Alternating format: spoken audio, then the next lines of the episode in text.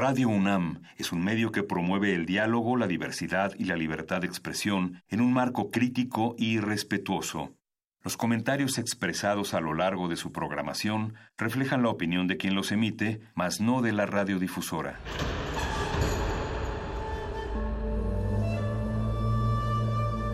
Un templo para la apreciación del ser mediante el sonido.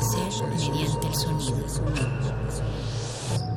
Para nosotros. El sol sale durante la noche. Nuestros gritos llevan la mesura del silencio. Y el descontento está lleno de baile y risas. A todo, incluso a nosotros, nos resistimos. La universidad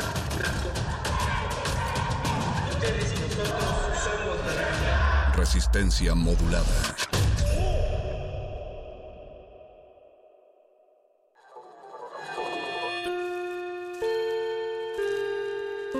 Que hayas tropezado y caído no significa que vayas por el camino equivocado. Becario cinta blanca. Significa que todavía no te la sabes. Todavía.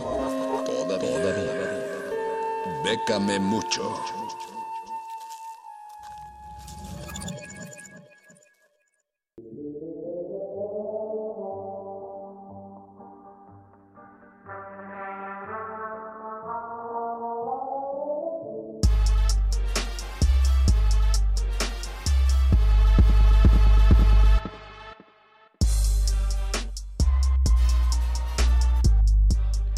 Miércoles 4 de diciembre de 2019, sean bienvenidos, respetable auditorio, que como cada miércoles está pendiente de esta su sección favorita, su sección Chidey, Bécame Mucho. Estamos transmitiendo en vivo a través del 96.1 FM desde las instalaciones de Radio UNAM en Adolfo Prieto de la Ciudad de México. Don Andrés Ramírez, el Voice, Mónica Sorrosa, el Mago Conde que viene en camino, Luis Flores y Perro Muchacho ya están del otro lado del vidrio en los controles de esta trinchera sonora. Teléfono en cabina es 55 23 54 12. En Twitter nos encuentran como arroba R y en Facebook Resistencia modulada. Pero vámonos directo a la información porque la beca es de quien la trabaja. La primera opción que traemos es la convocatoria nacional de bolsa de trabajo del Instituto Mexicano del Seguro Social para todos aquellos médicos, médicas, especialistas, personal de enfermería eh, general, auxiliar de enfermería en salud pública y enfermera general. Eh, hay opciones de plazas eh, disponibles en esta institución. La convocatoria tiene varias fechas de cierre, pero el primero que si no lo han cumplido, pues no pueden pasar a las siguientes, es el próximo 16 de diciembre. Entre algunos de los requisitos que se mencionan es el ser ciudadano mexicano o extranjero cuya condición migratoria permita el ejercicio de la profesión correspondiente, no haber sido sentenciado con pena privativa de la libertad por delito doloso y no estar inhabilitado para el servicio público y mucho menos haber demandado al IMSS con que cumpla eso, casi casi que pasan a la siguiente fase, pero bueno, pueden checar todos los requisitos, al final les decimos dónde. La siguiente opción que traemos el día de hoy es la de el Encuentro Nacional de Arte Joven. Esta cierra el próximo 23 de febrero de 2020 y convoca a todos los productores de artes visuales nacionales o extranjeros residentes en México hasta con 30 años de edad con una residencia comprobable de 5 años como mínimo en el caso de los extranjeros. Está abierto a todas las manifestaciones de artes visuales, ya sea bidimensional o tridimensional. El tema y técnica quedan a cargo del criterio de los participantes. No se podrán presentar obras que ya estén en otros concursos o que tengan compromisos o hayan ganado concursos anteriores. Podrán participar solo con tres obras por autor en cualquiera de las disciplinas, ya sea de creación individual o colectiva. De premio habrá cuatro estímulos a la creación por la cantidad de 100 mil pesos cada uno. La última opción de esta noche, que es la cereza del pastel, es la de el Fondo de las Naciones Unidas para la Democracia para proyectos de organizaciones de la sociedad civil o en sus iniciales en inglés UNDEF, que está a cargo coordinada también eh, en conjunto con la UNESCO. Esta cierra el próximo 23 de diciembre a la medianoche, según el horario de Nueva York, para que lo chequen y apoya proyectos que fortalecen la voz de la sociedad civil, promueven los derechos humanos y alientan la participación de todos los grupos en los procesos democráticos. Hay ocho ejes temáticos que son igualdad de género, activismo comunitario, Estado de Derecho y derechos humanos, compromiso juvenil, fortalecimiento de la interacción de la sociedad civil con el gobierno, medios de comunicación y libertad de información, herramientas para el conocimiento, procesos electorales. Pueden checar eh, los requisitos que piden, pero pues, a grandes rasgos quien se inscribe es una sociedad civil, una persona moral y puede presentar lo que es el proyecto en alguno de estos ejes temáticos que mencionamos. El monto mínimo por el cual pueden aplicar es de 100 mil dólares y el máximo es de 300 mil dólares. Entonces vale la pena que lo chequen, aunque está un poco cerca la fecha de cierre para aquellos que ya tienen proyectos en este sentido pueden aplicar y les dará tiempo suficiente. Pero bueno, ya saben que estas y otras opciones están disponibles en Twitter, arroba R Facebook Resistencia Modulada, en el Facebook oficial de Lecharre, hashtag Bécame Mucho. Y los dejo de mientras con el tema Going Under de la banda Evanescence, que como muchos de ustedes bien saben, el pasado Notfest no pudieron tocar y fueron el centro de este torbellino de manifestaciones, por decir de alguna manera, destrucción, fuego y demás. Y en el video de este tema oficial se ve que está tocando la banda y el público se ve con caras de monstruos, entonces queda muy ad hoc porque eso fue lo que toparon en los disturbios del pasado Notfest. Dedicada en especial al perro muchacho, ferviente fan de Evanescence. Los dejo con Going Under de la banda Evanescence y nos escuchamos la próxima semana con más opciones de convocatorias donde puedan aplicar mexicanos porque la beca es de quien la trabaja. Now I will tell you what I've done for you. Fifty thousand tears I've cried, screaming, deceiving, and bleeding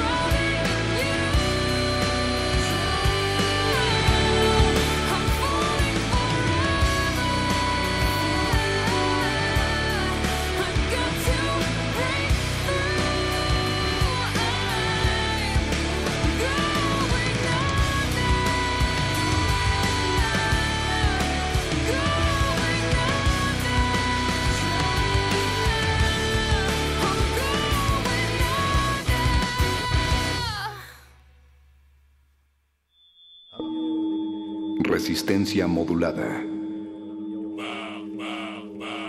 ¿Qué pata pata? ¿Qué pata pata? ¿Qué pata pata? ¿Qué pata pata?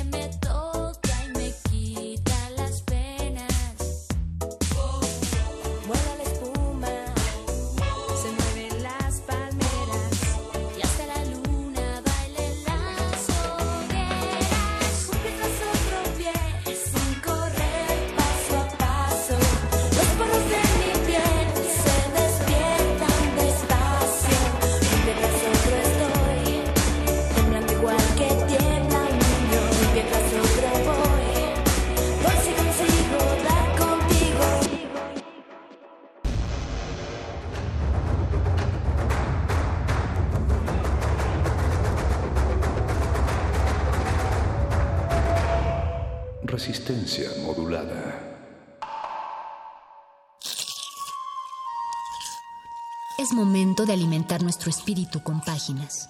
Las letras son la botana del alma.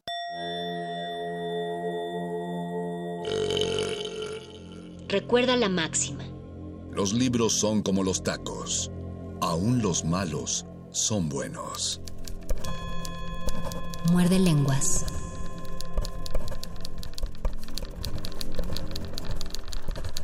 Muerde lenguas. Muerde lenguas. Muerde lenguas. Muerde lenguas. Muerde lenguas. Muerde lenguas.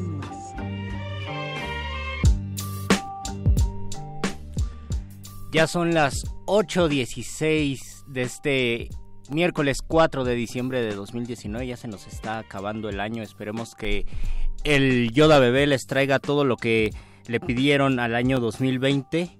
Y recuerden que este muerde lenguas habla de letras, taquitos, pero taquitos muy humildes, taquitos de frijoles, taquitos de sal, taquitos con pura salsa, o incluso un taco de taco, es decir, doble tortilla, o un taco de tortilla tendría que ser, tacos de chilaquiles, todos los tacos humildes que ustedes quieran, y también sobre autores que hayan escrito desde la humildad, autores que hayan vivido, que hayan tenido por cuestiones del destino, porque así ellos lo eligieron, una vida humilde, incluso una vida ascética, editoriales humildes, de todo esto vamos a hablar.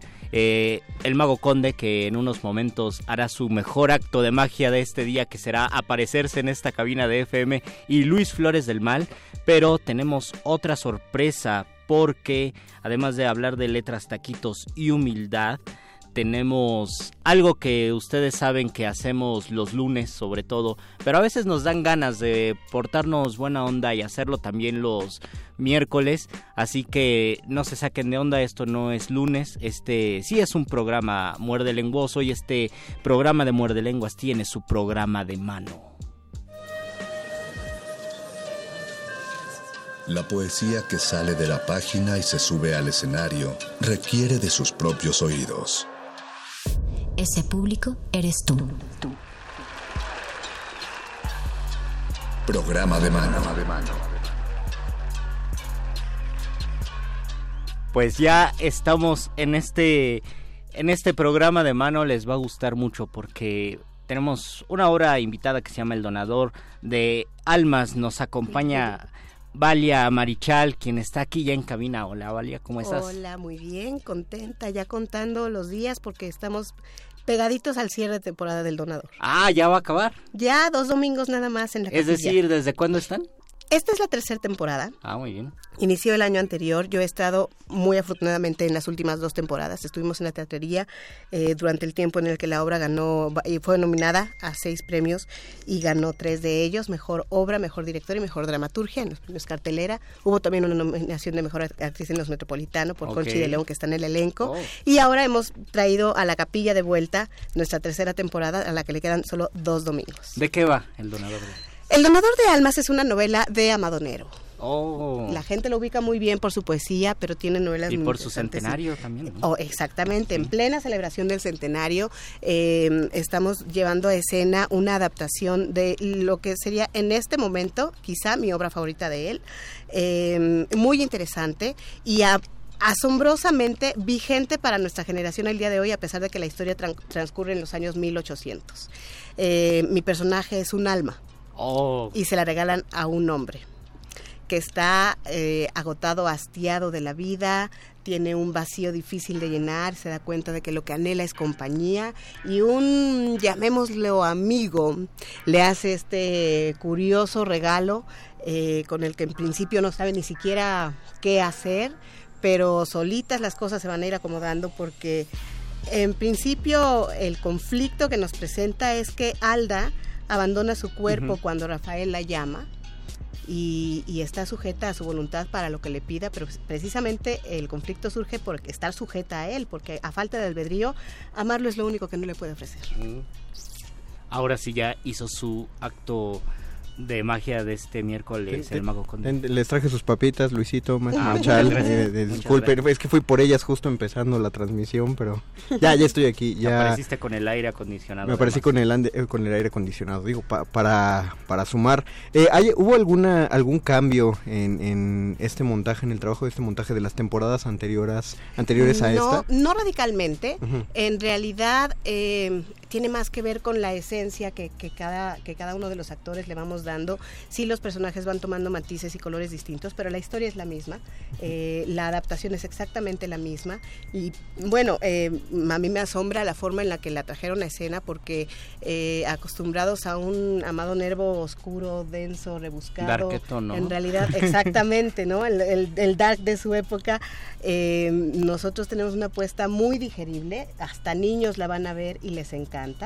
Eh, pero no por eso pierde su esencia, conserva, conserva poesía, conserva toda la historia tal cual, eh, se transfieren algunos de los, de, los, de los textos intactos y al mismo tiempo los personajes cobran vida de una manera muy singular, muy, muy presente y muy emotiva. Desde las temporadas anteriores tú has colaborado con este proyecto. En la segunda y tercera. En la segunda y tercera. ¿Y cuál, es, cuál es tu experiencia? ¿Qué es lo que has visto eh, de diferencia y también qué es lo que te ha nutrido? En la bueno, eh, con cada actor es diferente. Yo me ha tocado estar con dos, dos diferentes eh, coprotagonistas, Mauricio Barcelata y Miguel Conde. Miguel Conde estuvo nominado también en los cartelera por esta obra a Mejor Actor del Año. y, y yo creo que es tan noble el guion que nos permite ir descubriendo constantemente más y más y más capas del personaje, porque además no son personajes simples. La realidad es que tienen, tienen un contexto eh, bastante fuera de serie que nos permite jugar mucho con, con, las, además con las transformaciones que van, que van viviendo, porque empezamos en un lugar pero terminamos en uno totalmente diferente en la historia. ¿Y tú cómo viste la experiencia con el público de la teatrería? Fue una teatrería la, la temporada pasada, ¿no? La temporada pasada.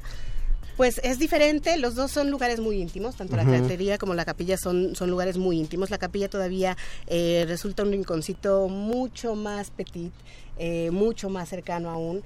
Los dos son lugares maravillosos y yo creo que el común denominador en ambos es que la gente siempre sale tocada, emocionada no hay manera de ver la obra y no levantarte ah, siendo movido y conmovido de alguna manera.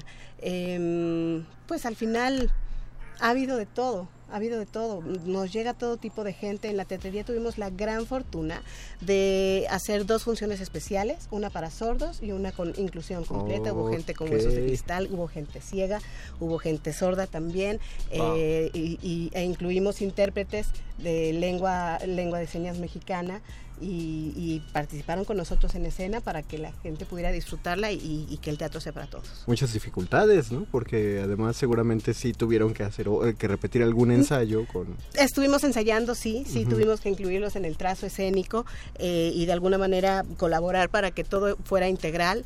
La experiencia fue increíble y lo que más nos gusta es que esto se, se haya vuelto algo, eh, digamos, parte de, de lo que es la punta de lanza para que estas funciones dejen de ser especiales. ¿no? En este caso siguen siendo funciones especiales, pero la intención es que se hagan lo suficientemente seguido y que se vuelvan algo de lo más común para que verdaderamente el teatro sea para todos. en cuanto al donador de almas, eh, yo, yo no conozco la obra y, bueno, eh, el texto narrativo, pero pensarlo en el siglo XIX y con esta idea que tenemos llamado Nervo, que dices que no es... Eh, no sé, que no tiene una temática tan oscura, pero sí hay una eh, trama que involucre emociones, que tocan nuestras Definitivamente. y la obra sí es, la obra sí. es profunda, sí, sí, claro, por, supuesto que tiene la clásica oscuridad de Amado Nervo, pero la apuesta la, la convierte en algo totalmente digerible. Todo, toda, toda esta profundidad que tiene pasa de una, de una manera muy sutil en la práctica escénica. Y, y, además muy divertida. La gente se ríe mucho. Ah, la gente llora bastante. Hay gente muy dura que ha salido y me ha dicho, o sea, ¿qué onda? Yo jamás lloro en el teatro y me hiciste llorar tres veces. Y la gente reflexiona mucho y eso es lo más impresionante porque la historia ocurre en los años 1800 y en el tiempo en el que fue escrita, en teoría había una sociedad totalmente distinta y una cultura diferente. Pues resulta que los, los temas que él trata a través de la novela siguen vigentes el día de hoy, temas como la diferencia de géneros, eh, temas como la, la, ambición y la codicia, el amor y el desamor, eh, en, formas bastante radicales. Es una historia que toca lugares del corazón que normalmente no volteamos a ver y eso lleva mucho a la gente a, reflexionar, porque todos nos levantamos habiéndonos identificado con alguno de ellos en algún sentido y volteando a ver nuestra vida diciendo, Dios santo, los humanos estamos cañones. ¿Y cómo fue tu experiencia cuando te enfrentaste la primera vez al texto de Adrián Chávez, cuando llegaron y te hicieron la propuesta y te dan el donador de almas? Ay, antojo total, es un deleite. Sí, sí, sí, moría ya porque pasaron los minutos para el primer, el primer ensayo. Estoy enamorada de Alda. La verdad es que mi amor por ella solo puede crecer a lo largo de, cada función. Eh, es, es, es, una eh, experiencia muy peculiar llevar a, a un alma que está totalmente sujeta a la voluntad ajena a descubrir el mundo terrenal a través de un cuerpo, porque en algún momento, no les voy a spoilear, a spoilear pero en algún momento, por determinada circunstancia, terminan habitando el mismo cuerpo, oh. em, hombre y mujer además, dentro del mismo, em, lo, que, lo que en el texto es el hermafroditismo intelectual, y, y al final ella termina en un punto, totalmente distinto del que jamás se imaginó poder tocar, habiendo, habiendo conocido tanto la naturaleza sobrenatural como la, la, o sea, la natural, ¿me explico? Tanto la vida sobrenatural como la natural, habiendo descubierto lo que es eh, querer tener, tener y querer dejar, eh, habiéndose descubierto ella misma, porque al final empieza siendo un alma totalmente pura, prácticamente una niña, y, y, termina siendo ya ni alma ni nada, ya, ya termina en un punto en el que ni cuerpo quiere. Ok, eh, bueno, ya eh, sin meternos tanto al chisme dentro de la producción y sobre todo pensando que quedan estos este par de domingos ¿Todavía hay planes a futuro con el donador de no, almas? No, no. hay planes a futuro, duele. No, es decir, que tiene que ser Mira, este Yo espero que la gente nos obligue a traerla de vuelta el próximo año y honestamente la crítica ha sido increíble, estamos muy agradecidos, la gente habla muy bien de la apuesta, repiten, traen a la familia, traen a los amigos, les gusta eh, experimentarla más de una vez, es una apuesta muy querida, muy muy querida, eh, tanto por la gente, por el público como por la crítica. Pero la producción tiene otros proyectos también a los que hay que darles vida, a los que hay que darles tiempo y el calendario y el teatro pues tienen sus ciclos, así es que en, teoría nos quedan dos funciones y el que no la vio se la perdió. Ya no la vio. Híjole, es ahora o nunca, entonces. además lo, tienen, lo tienen puesto muy, muy rico, o sea, Coyoacán, La Capilla, en mejor ubicación no puede estar, 6 de la tarde en domingo, puedes comer, ir a ver el, teatro o ir al teatro y después irte a cenar, puedes ir con la pareja, con los amigos, con la familia, con quien tú quieras. Se los hemos eh, repetido muchas veces, la ubicación de la capilla es una de las más agradables para llegar, eh, quien no llegue por centenario, o sea, digamos en coche, pues se baja de Metro Coyoacán. Camina como si fuera la cineteca, da la vueltecita y ahí luego luego la vueltecita ahí hacia Churubusco, cruza en Churubusco, la primera esquina después de Churubusco, ahí está Madrid y a la derecha no, no acaban ni la primera calle. Lo tienen fácil y sin pretexto. Así es, y, y, como eh, también les repetimos, pues están los planes. Primero se van a Coyoacán, está a 15 minutos del centro de Coyoacán, entonces no lo dejen pasar. Solo quedan dos domingos, es a las 6 de la tarde. Y yo creo que eh, para, estos, para estas últimas dos funciones sí, sí sería bueno que llegaran como con una hora de anticipación, ¿no, vale Por... Pues sí, sí, sí, sí, vale la pena, vale totalmente la pena. Está muy rico, la verdad es que está súper accesible en todo, en ubicación, en horario, en día, y, quedan solamente dos domingos, así es que... Entonces, con, culminamos nuevamente del mismo modo que hicimos el lunes pasado y cómo hacemos cada lunes y cada, lunes y cada miércoles que viene gente de teatro, invitamos a que a que llenemos las, las salas de teatro. Intenten ir este domingo.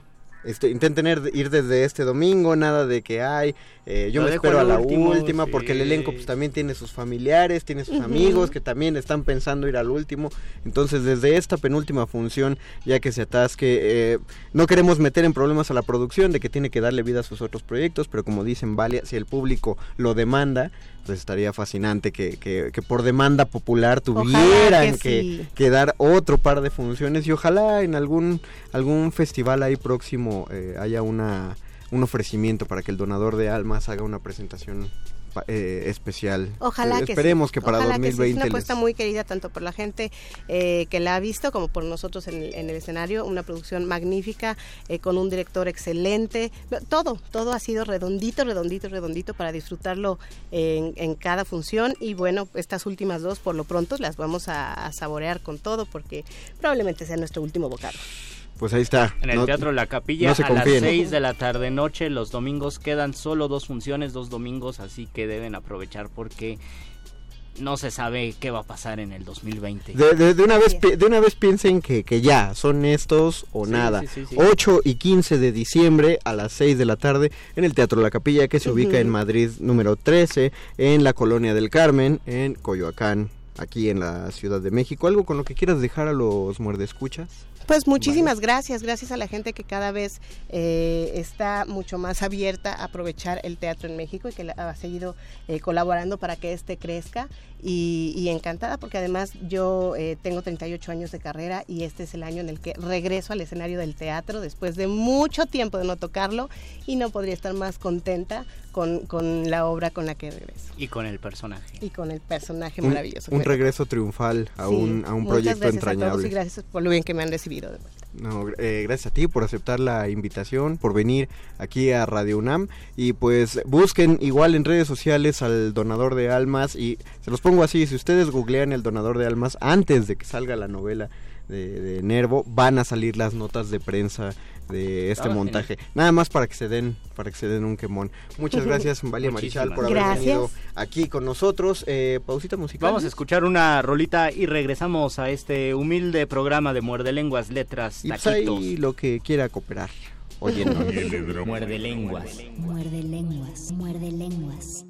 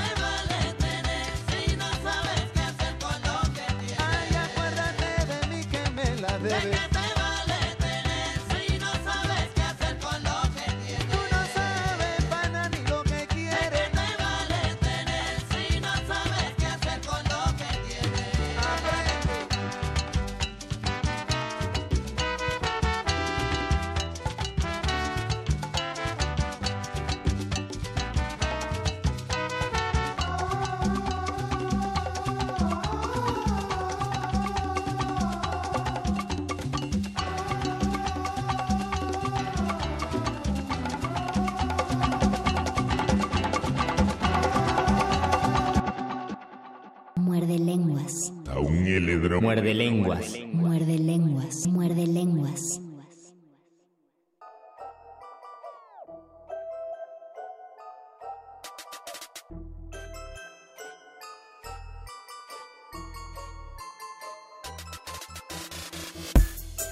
¿Oyeron de qué te vale de Rubén Blades? Porque hablamos de la humildad. Queremos saber quiénes sí eh, aplicarían un, un Beatus Ile y se irían a vivir a la o, o a San Cristóbal no, pero no sé, a la región del Soconusco, por ejemplo, donde quería llegar Cervantes y hacer una vida tranquila, tampoco llegar allí para crear una empresa y sacar mucho dinero, sino hacer una vida tranquila. ¿Quién se aventaría? Muchos, eh, a pesar de, por ejemplo, que las rentas son carísimas en la Ciudad de México y hay rentas de hasta de 20 mil o más, eh, muchos les gusta el modelo de vida urbano y es muy difícil para ellos eh, abandonar o hacer una vida. No es que seamos soberbios, es que también la inercia y, y la, a lo mejor ni siquiera es que nos guste, simplemente estamos situados en este contexto, en este panorama y no tenemos de otra más que seguir en una vida un tanto soberbia. De eso estamos hablando en Muerde Lenguas y tenemos comentarios ya. ¿Qué dice la Nos gente? dice nuestro querido Lalo Nájera, saludos Lalo.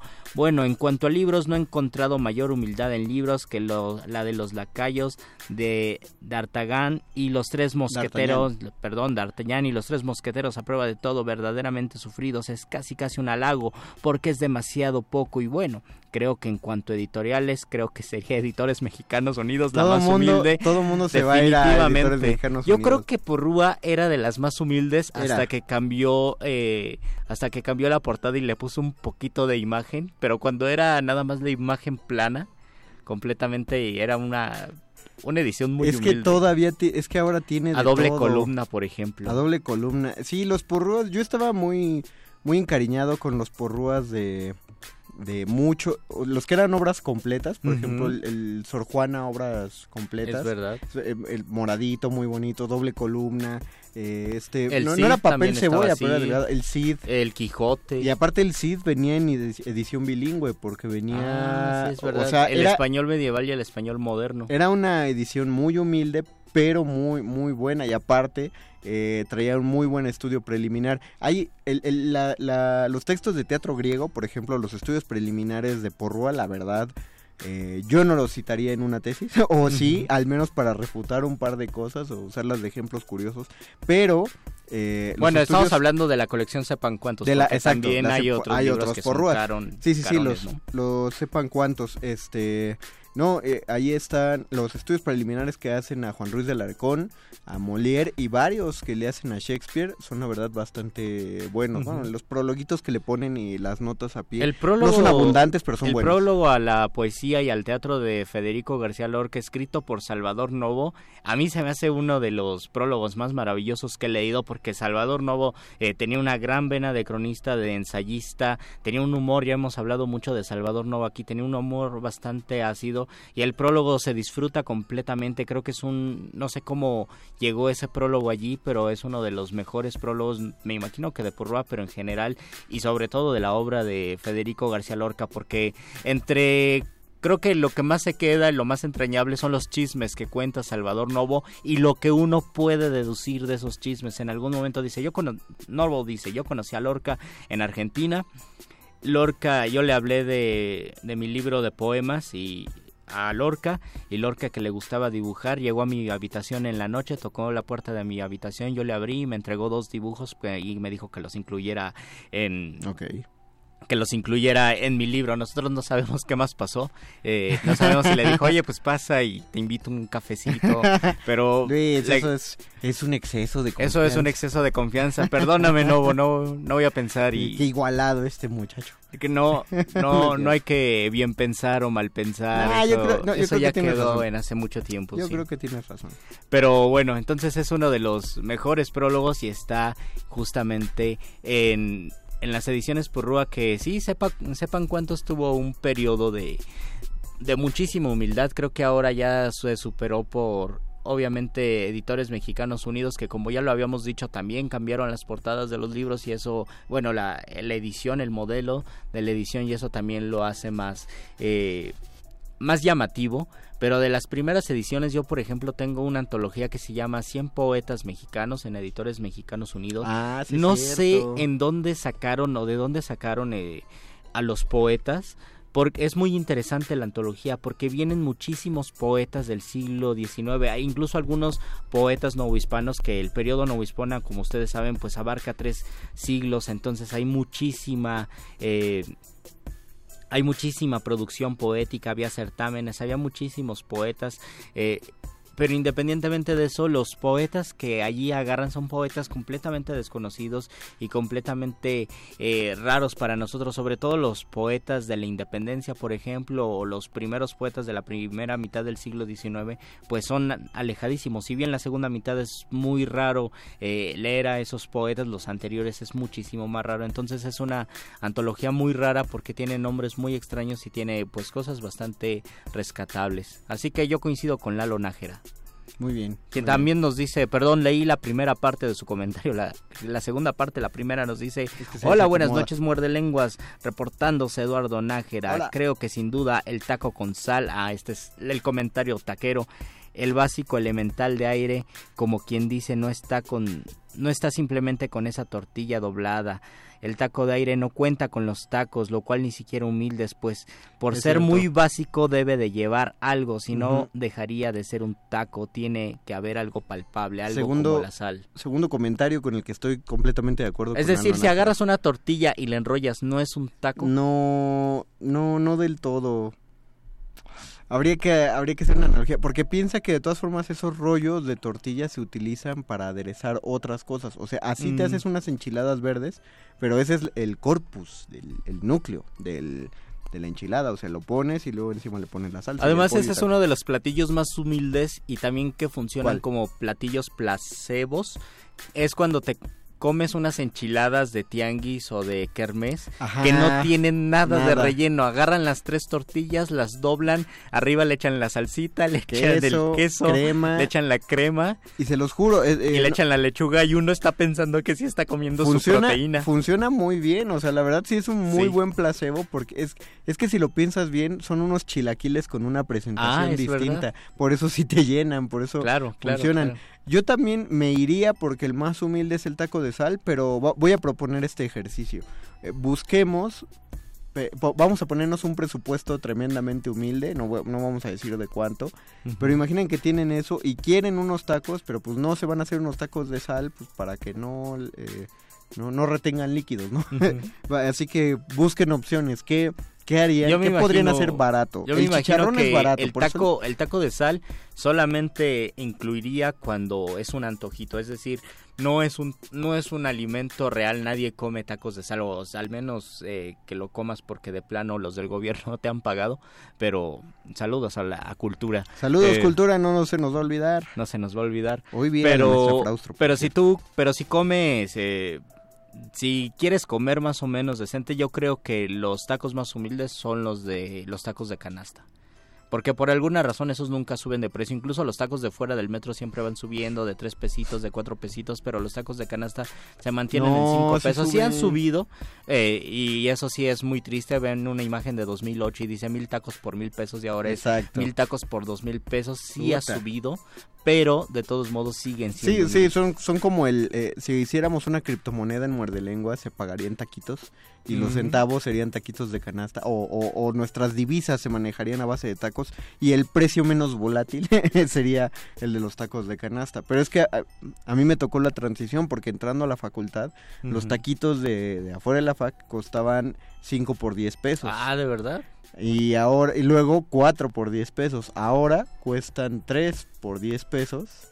Y ya en otros lados te andan vendiendo 4 por 15 pesos. Ignoro Sí, y, los eh, mercados internacionales que hacen, que evalúan. Y el por lo regular, y por lo regular están a 5 pesos cada y por lo regular están a 5 pesos. Pero ya de ahí existen los gourmet, porque todo el mundo habla de una mítica taquería que yo no ubico dónde está, donde te hacen tacos de canasta hasta de cordero. Oh. Que se me antoja. Pero, pero pues de ahí a darle. Sí, de, de aunque los tacos rompes, gourmet son aunque- los tacos de cochinita de canasta. Ándale, eh, eh, pero igual rompe un poco con la esencia, porque yo estoy también de acuerdo que el taco sudado tiene que ser humilde por naturaleza. Es como si, si hicieras un chicharrón en salsa verde y lo cobraras muy caro. Te tengo en la mira, Sangrons.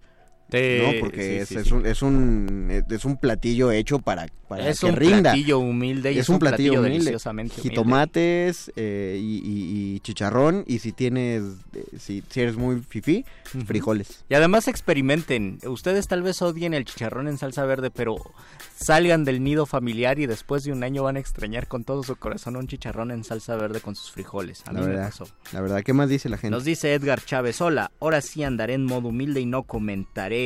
Ya había Ah. mencionado comido, comida, comida humilde, palomitas hechas con maíz palomero del mercado y lectura humilde, pan de Nut Hamsun, creo que habíamos hablado de hambre también.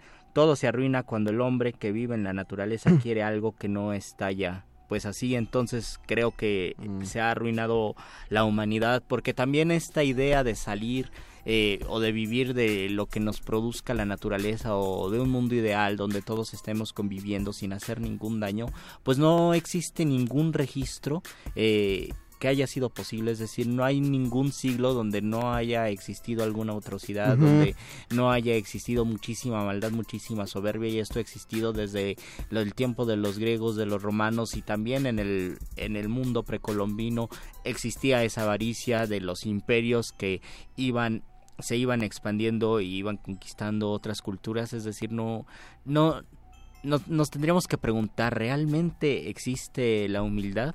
¿O simplemente es un ideal al que algunos quieren llegar, pero es muy complicado de llegar? Es decir, si ustedes... Este, el- Sí, eh, no, no, sí, sí, sí, ah, si ustedes les dan un millón de dólares, dirían, no, porque yo quiero ser humilde". Exacto. eh, claro, estoy seguro que muchos dirían voy a voy a donar el dinero, pero también viendo los gastos. Muchos ayudarían a pagar las deudas de la familia y eso también está chido. Eh, no sé, no sé tanto si irnos solo a lo que no, que, que todo vale madre si nos vamos a lo que no está en la naturaleza. Porque hablando del tema que nos compete, pues la- el, el mismo arte es algo que no se encuentra en la naturaleza. Yo sé que para muchos la idea del arte es, es replicar de algún modo la naturaleza, pero eh, era como lo decía Goethe, que él decía, si yo pinto a mi perro tal cual es, no estoy, no estoy haciendo una pintura, estoy haciendo otro perro. Y uno más imperfecto, añadiría yo, porque es un perro que no se mueve, ¿no? Eh, con esto, eh, lo que quiere decir, no es que Goethe estuviera en contra de- del- del hiperrealismo en la pintura, eh, que muchos pintores lo están, sino lo que él se refiere es que si uno, si no hay una intervención de la postura estética y de la técnica y del mensaje que uno quiere transmitir y bla bla bla todo lo que hacemos por lo cual uno se hace artista entonces eh, no hay motivo por el cual dedicarse al arte la literatura en sí no la podemos encontrar en la naturaleza todo mundo eh, La un- un- encontramos en la librería, en las no, librerías y, y, un la verdad sí historiador sale muy caro, ¿eh? y sale muy caro y un historiador eh, te, te indica la civilización eh, inicia con el nacimiento de la, de la agricultura, pero la historia se cuenta a partir de que nace el lenguaje y la escritura. Lo que ocurrió antes del lenguaje y la escritura es lo conocido como prehistoria. Ya a partir de que sabe, de que tenemos un registro de quiénes somos y planteamos nuestras ideas, ya estamos empezando a contar la historia. Y eso es una cosa completamente antinatural. Eh, se los pongo así, que es una nota que si la piensan bien, y hoy puede sonar exagerada, pero si lo piensan bien, es de, da un poquito de escalofríos. Ya se declaró este año que los simios, los chimpancés, entraron en la edad de piedra. Oh. La edad de piedra i- inicia a partir de que nosotros empezamos a utilizar piedras como herramientas y de ahí pues fuimos avanzando, ya no fueron las piedras, luego empezamos a usar bronce como herramientas, luego del bronce eh, tuvimos que empezar a malear el hierro y fuimos avanzando de edades porque iba... Hasta que empezamos porque- a usar un iPhone. Exacto, porque nuestro cerebro iba evolucionando y el uso de herramientas era el indicativo de que nuestro cerebro es- era complejo y podía deducir. El hecho de que indiquen que ahora los, los chimpancés entraron en la edad de piedra significa que si continúan de manera natural el desarrollo de su cerebro en un par de milenios, millones de, millones de años, lo- eh, los mismos simios, ya no el derivado que evolucionó en nosotros, sino los mismos simios van a empezar a evolucionar hacia su propia especie inteligente. Y como lo hicieron ellos, podría hacerlo cualquier otro animal, es decir, ese desarrollo mental parece ser que es una cuestión natural, por lo tanto, Oh. La escritura y, y el desarrollo de la tecnología y los mismos iPhones, pues, pues es natural que surjan porque, porque sale del- de la mente humana. Digo, Y- ¿qué, qué otra cosa es si- que hagamos si un desmadre queremos tal vez ser, ser completamente humildes o verdaderamente humildes, tendríamos que deshumanizarnos. Aunque, bueno, es un, es un tema bastante complicado. Yo recuerdo que decía Mujica en alguna de sus eh, conferencias, no significa volver a la, justamente volver a la edad de piedra, sino saber vivir con los recursos.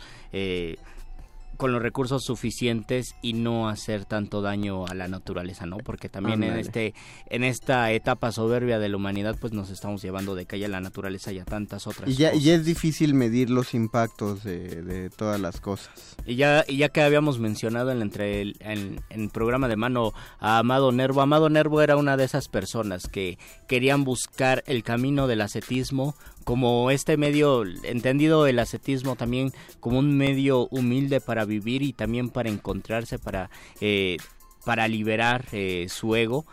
Y él escribió muchísimo de eso, ¿no? Tiene un, tiene un libro que se llama Místicas, que ustedes pueden escucharlo ahora que Ah, salgamos sí. de vacaciones. Hice unas grabaciones sobre ese libro y otros Ah, poemas eh, místicos de Amado Nervo. Él buscaba una vida asceta, una vida alejada de los bienes materiales. Tendremos que leer a Amado Nervo y tal vez poner en práctica algunas cosas. Nos dice David Cortés, saludos muerdelengüeros, muerdelengueros. Muerdelenguero. Diana Elguera, hola, los taquitos de papa o frijol con salsita deliciosos, definitivamente. Ándale, los de, me, me- me voy, me voy por los de papa, es como el primer sustituto que uno piensa de la carne. Cuando se te... eh, Sí, o incluso los tacos alcanza. dorados de papa. Mira, ah, cuando tú hablabas, cuando tú hablabas, exacto, cuando hablabas del placer ese humilde de comprarse unas enchiladas en el tianguis, todos hemos visto que en el metro y, y esto es a horas muy profundas, es decir, cuando ya solo viaja puro puro muchacho pecador que andaba haciendo abluciones etílicas a través de la garganta O de plano alguien que salió de trabajar. o alguien muy, que salió de trabajar venden venden quesadillas doradas de, o, o los tacos Mm. doblados dorados de papa y no me pregunten por qué los compré pero yo los he comprado los he probado y son la cosa más deliciosa en el momento adecuado del día Oh, y con el hambre adecuada son, son ¿Hay, funcionales ¿Hay alguna taquería donde venden tacos de cochinada? Que es todo lo que se Ah, queda sí. eh, en el comal, en el sartén. eh, todo el día están vendiendo, entonces se va quedando una combinación de todas las carnes y todo lo que ponen allí. Y al final eso lo raspan con una espátula y te lo ponen en un taco y dicen que sabe delicioso. Yo Sí, no sí sabe rico. Sí sabe- pues es que es, es todos los tacos en uno. Todos los tacos en uno, sí. Mm, Un, sí. un, tac- un tutitaco. Un tutitaco. Queremos saber entonces cuáles son nuestras, cuáles son contar. Sus sus Lecturas. más humildes, cuáles han sido nuestras lecturas más humildes y también cuáles son los autores que ustedes relacionan como la humildad o de plano ya con la pobreza, que tuvieron que pasar malos momentos, ya sea por las circunstancias este, que, que tuvieron o también por eh, porque ellos lo eligieron. Yo pienso en un, ya que hablábamos también del siglo XIX, hay un hay un escritor muy interesante del siglo XIX que es antecesor de de Manuel José Otón en cuestión de la poética del paisaje que se llamaba Juan Valle que es un escritor de Guanajuato que lo rescató el grandioso Vicente Quirarte.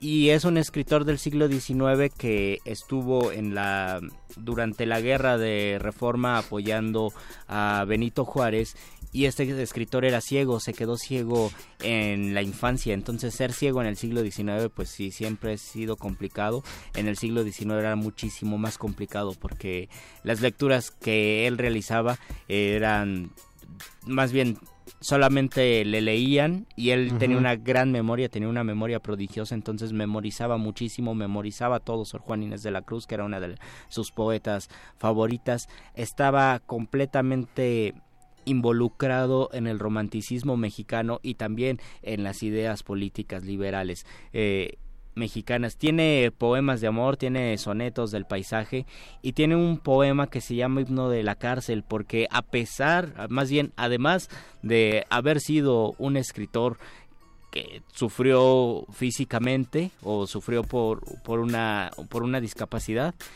también le fue mal en la vida, entonces lo metieron a la cárcel, lo humillaron, lo sacaron de la cárcel arrastrando. Tiene una historia bastante tenebrosa, muy decimonónica, muy terrible.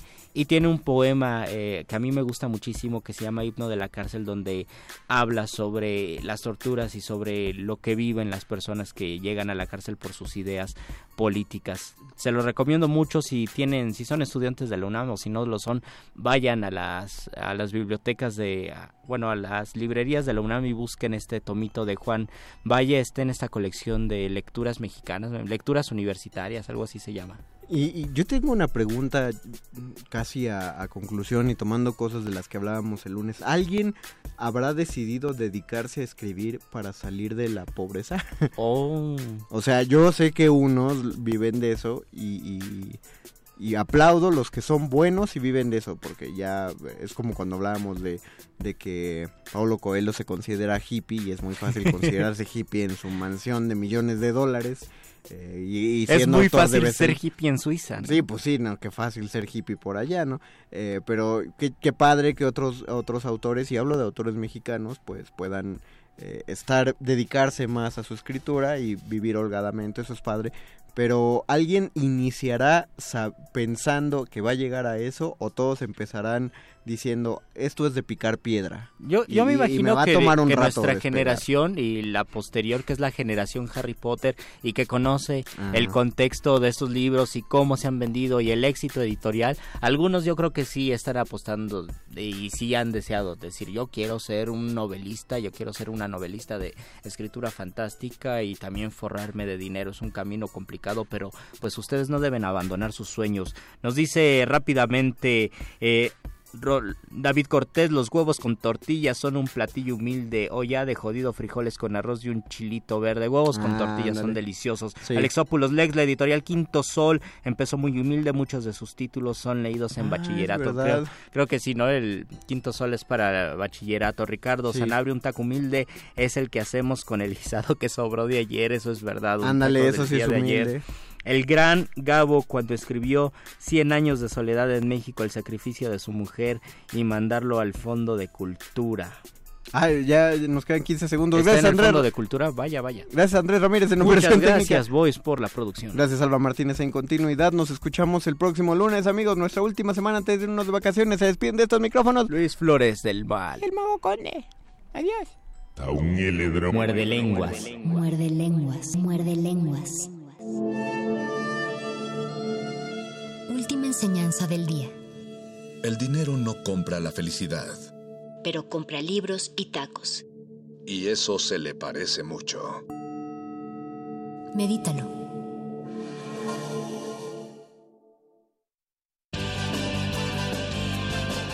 Interrumpimos lo que sea que esté escuchando para darle nuestro supuesto corte informativo. La nota nostra.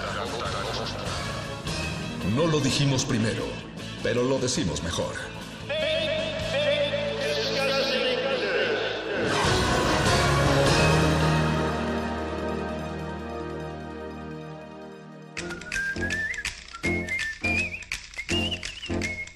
Bienvenidos a la Nota Nostra, el único noticiario que no se enferma del estómago. Sustituyen la Feria Internacional del Libro de Guadalajara por el Encuentro Anual de YouTubers. Los organizadores de la Feria del Libro declararon emocionados a través de videos de YouTube que esta nueva etapa del evento prescindirá por completo de los escritores para dar pie a una nueva generación de pensadores que usan las plataformas digitales para hablar de filosofía. En otras palabras, YouTubers. Entre las celebridades de este año se encuentran Luisito Comunica, Mujer Luna Bella, Yuya y Wherever Tomorrow. Todos ellos promotores del nuevo pensamiento occidental. Larga vida a la nueva feria del youtuber de Guadalajara. Machos pamboleros se vuelven feministas luego de enterarse de que el América se burla del feminismo. Los machos defensores acérrimos de los monumentos porfiristas y de las banquetas han decidido reflexionar luego de que jugador- jugadores del equipo más odiado y más iletrado se mofara del movimiento feminista. Los machos heteronormados y de frágil masculinidad anunciaron que se sumarán a las próximas marchas en la Ciudad de México. Nunca lo creí de un futbolista y menos de un americanista, declararon indignados. Fanáticos de las películas de Marvel se vuelven críticos de cine luego de ver El Irlandés en Netflix. Un grupo de nerds frustrados por las recientes declaraciones del director Martin Scorsese sobre las películas de Marvel decidieron tomarle la palabra y vieron su nueva producción El Irlandés en Netflix. Aunque les tomó aproximadamente una semana, debido a la duración de la misma, lograron terminarla y ahora única y exclusivamente verán y comentarán cine de autor. Pueden escucharlos todos los martes a las 21 horas aquí en Radio UNAM. Y en otras noticias, fanáticos de la 4T afirman que los que critican al actual gobierno no existen, son puros bots. Todos amamos al benévolo general Andrés Manuel López Obrador. Luis Flores del Mal es uno de ellos y tiene más información. No soy bot, nunca lo he sido. Soy realmente mexicano. No soy bot, soy ser humano. Dice el bot muy ofendido, rabioso y enfurecido, solo causa pena ajena cuando al Twitter envenena y después de su berrinche regresa a su granja pinche que está de bots toda llena.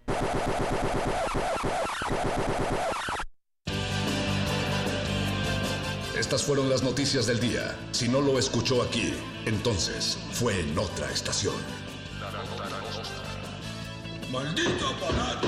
¡Sé más gracioso!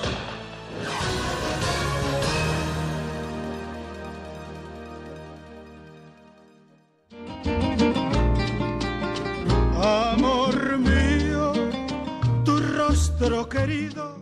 2019, 100 años del nacimiento de Álvaro Carrillo. Hijo de Cacahuatepec, oaxaqueño de corazón, músico de alma e ingeniero de profesión. Hombre dedicado a la música con un sabor inigualable. Andariego en un camino errante que no quería tristezas en el momento de su muerte, bañando las serenatas de su juventud a la luz de la luna mientras a la enamorada de un amigo se le dedicaba la amusgueña. Fue de la nada, porque en su familia no había músicos en realidad, ni compositores tampoco. Él fue espontáneo, fue una tendencia muy espontánea, un talento muy espontáneo. Pedro Álvaro Carrillo, ingeniero y compositor.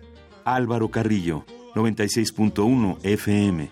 Radio UNAM, experiencia sonora.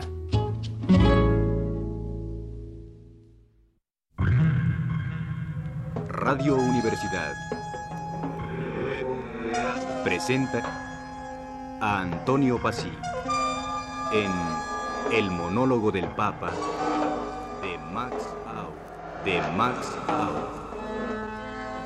Monólogo del Papa. Escucha la intervención con ambientación sonora electroacústica a cargo del artista sonoro y compositor Carlos Iturralde.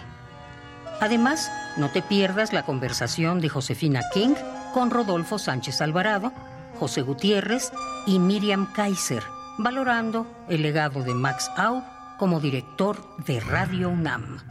Dentro del ciclo, revisiones e intervenciones a la obra de Max Aub en México.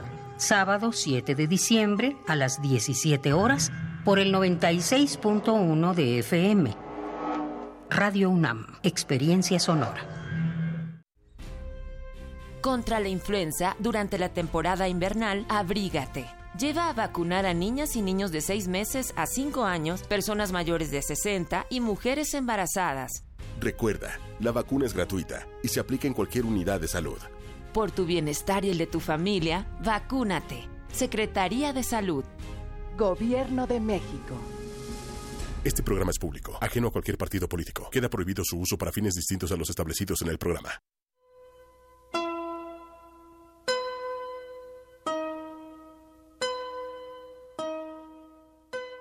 Cada tic-tac es un segundo de la vida que pasa, huye y no se repite. Y hay en ella tanta intensidad, tanto interés, que el problema es solo saberla vivir. Que cada uno lo resuelva como pueda. Frida Kahlo.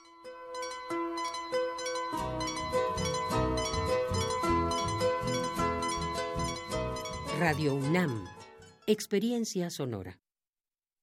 Escucha, escuchas. Resistencia modulada.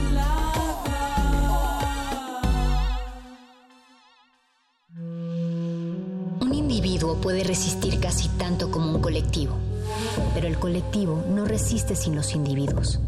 Manifiesto.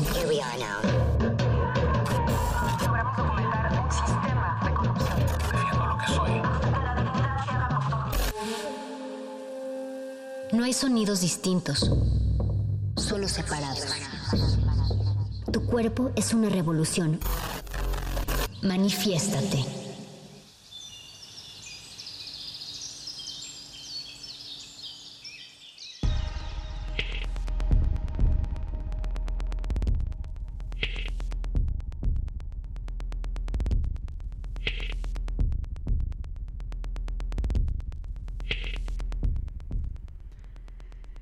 Las mujeres griegas evocaban el mito de Adonis mediante una fiesta anual que los varones toleraron a regañadientes.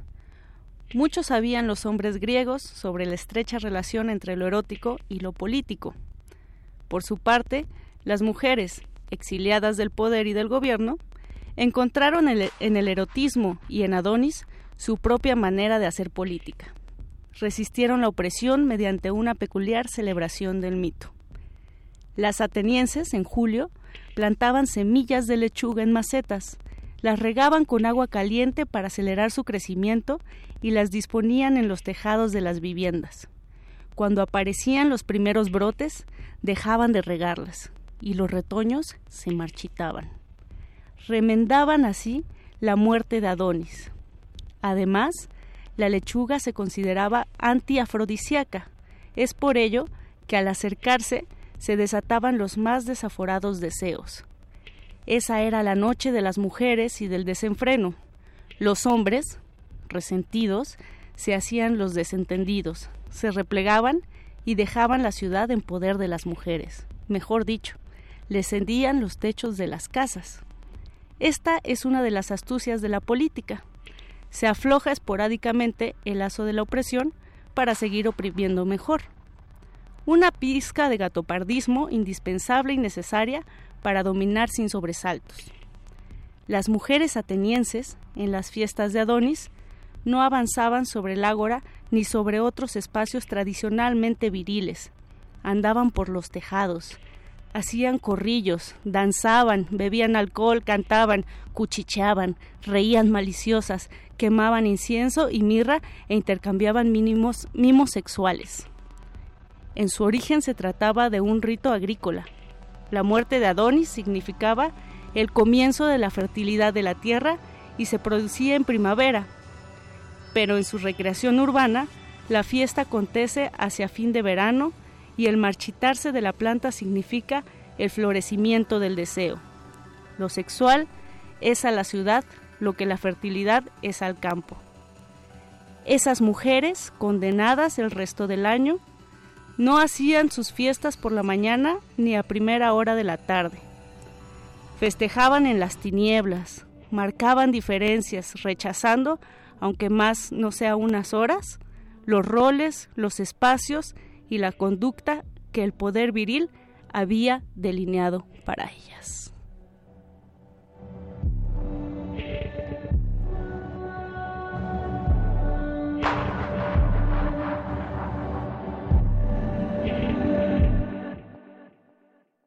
Manifiesto.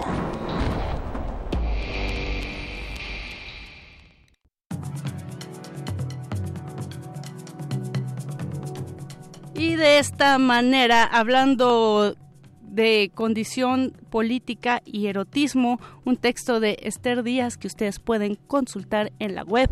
Iniciamos el manifiesto del día de hoy. Mi nombre es Mónica Sorrosa Hernández y me da mucho gusto escucharnos platicar por las redes sociales, platicar a través de este micrófono que se haga altavoz y que resuene también lo que está pasando en esta ciudad.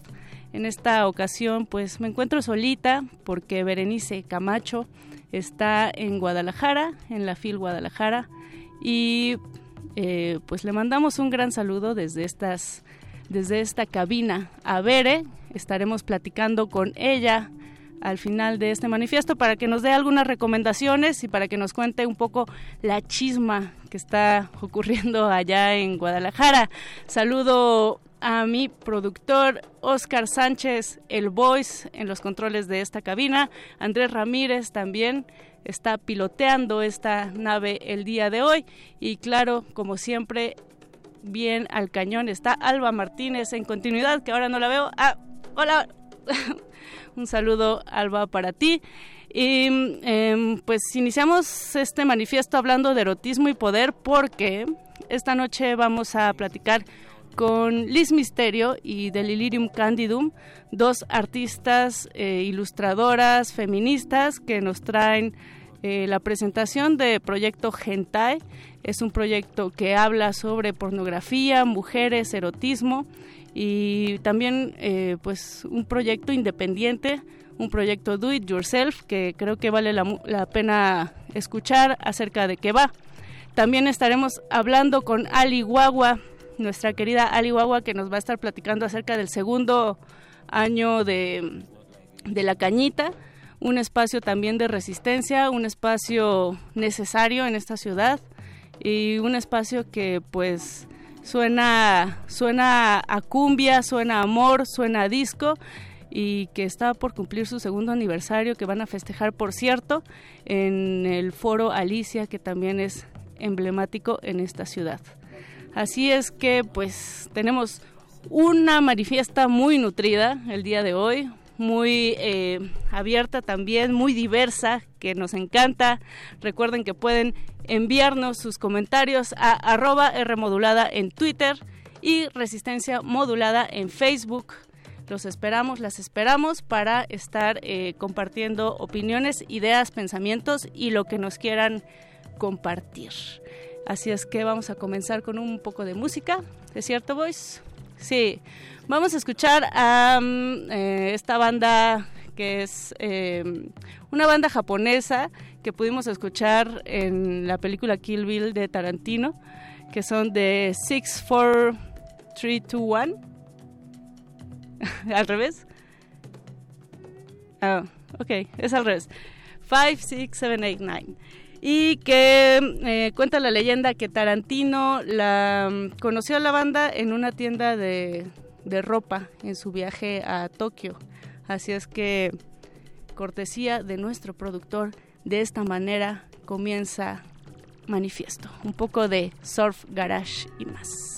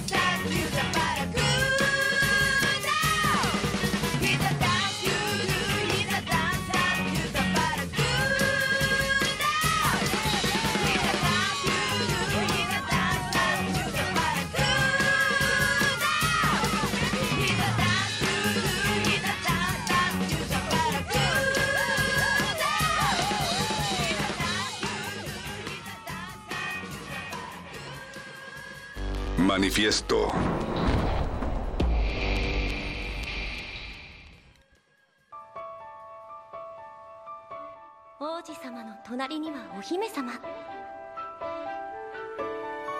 なんて誰が決めたのかしら。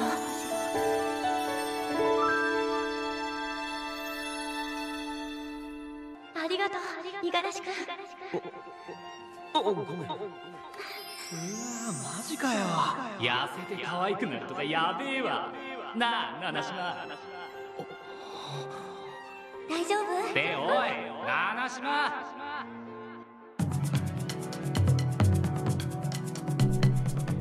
Arigato. De esta manera comenzamos eh, la segunda parte del manifiesto del día de hoy.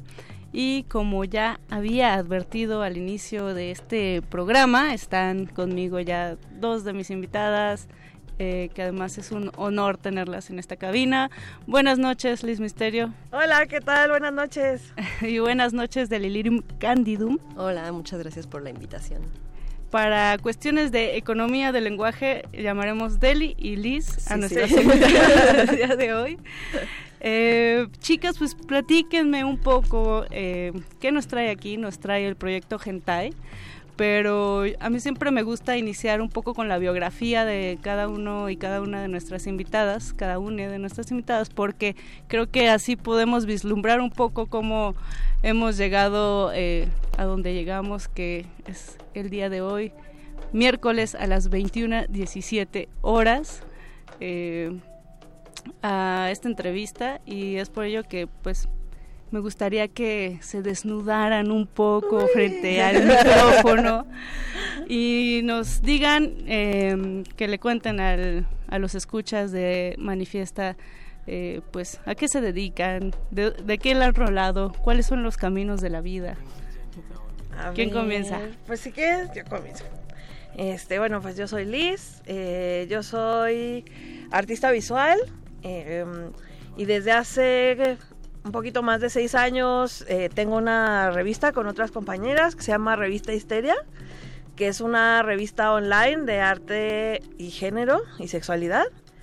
Y bueno, pues eh, en, esa, en ese transcurso de eh, investigar sobre, sobre estos temas, pues me ha interesado mucho, por ejemplo, la, la manera en la que las mujeres representan, ¿no? La, la manera en la que las mujeres apropiamos eh, los temas de sexualidad. O sea, como que me he preguntado mucho cuál es la mirada femenina, si hay una mirada femenina, si no la hay, ¿no? O sea, eh, bueno, eso me ha interesado. También eh, participo en una colectiva que se llama Invasorix, que hacemos canciones de protesta queer feministas. Tenemos un tarot, tenemos varias, varias cosas y bueno, y participo de eh, el Festival Anormal, que Deli también es parte de Anormal, este, que es un festival de cine y video y performance eh, de contenido sexual y feminista, ¿no? O sea, como que esos dos, y político, ¿no? O sea, como que nos interesa eh, cruzar todos esos temas en, pues, colectando eh, producciones audiovisuales de, de varias compañeras. En particular nos interesa mucho el material de Latinoamérica en ese festival. Y por acá, Deli. Bueno, yo soy de Lilirium Candidum, para acá Deli. este, bueno, yo hago ilustración, fanzine, cómic, manga, todas es etc., como quieran nombrarlo, con un enfoque feminista. Y bueno, yo puedo decir que mi gráfica es Eroguro Feminista Buna Kawaii. Luego explicaré más. Bueno, Eroguru es como erótica con imágenes violentas y Abuna Kawaii significa literal es lindo pero perverso al mismo tiempo. y bueno, yo ya llevo un rato haciendo eso y siendo colaboradora en diferentes proyectos feministas, haciendo la gráfica de festivales como el Queer Poéticas, el Anormal Festival, el Cyborg, el Encuentro Tecnofeminista y pues en general pues me muevo dentro de pues sí dentro de mis compañeros, dentro de mis aliados, que es la banda feminista queer, trans, lesbi, lesbi y todas estas cosas maravillosas. Y bueno, actualmente estoy con la iniciativa de Proyecto Hentai, que Hentai es la creación de un manga cómic hecho por morras, para morras y diferentes sexo, bandas sexo disidente y hentai es propiamente material cómic con material pornográfico.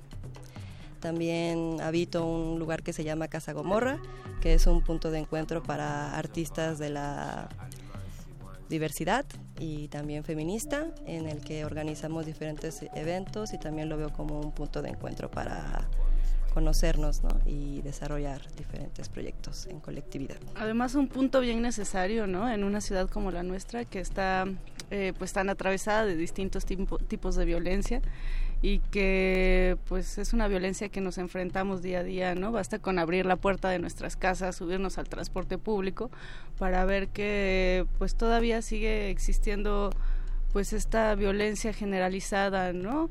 De una ideología que permea Parece, por lo que nos cuentan chicas, que era casi natural que se unieran en un proyecto como el de Hentai, porque sus líneas, eh, digamos, su trabajo individual va como muy ligado al feminismo, a la política, a la diversidad, resistencias, eh, pero digamos, ahora lo vemos eh, normal. Me da mucho gusto que haya cada vez más artistas, más artistas que comiencen a seguir este tipo de líneas, que se unan en estos espacios de encuentro, Mm. pero no fue así siempre, ¿no? Yo recuerdo hace unos años eh, el tema no era como tan abierto, ¿no? ¿Cómo ha sido este proceso que parece que ha detonado recientemente, pero que en realidad pues pues ya lleva su, su, su tiempo, su, su proceso, sus años. Uy, ¿no? sí.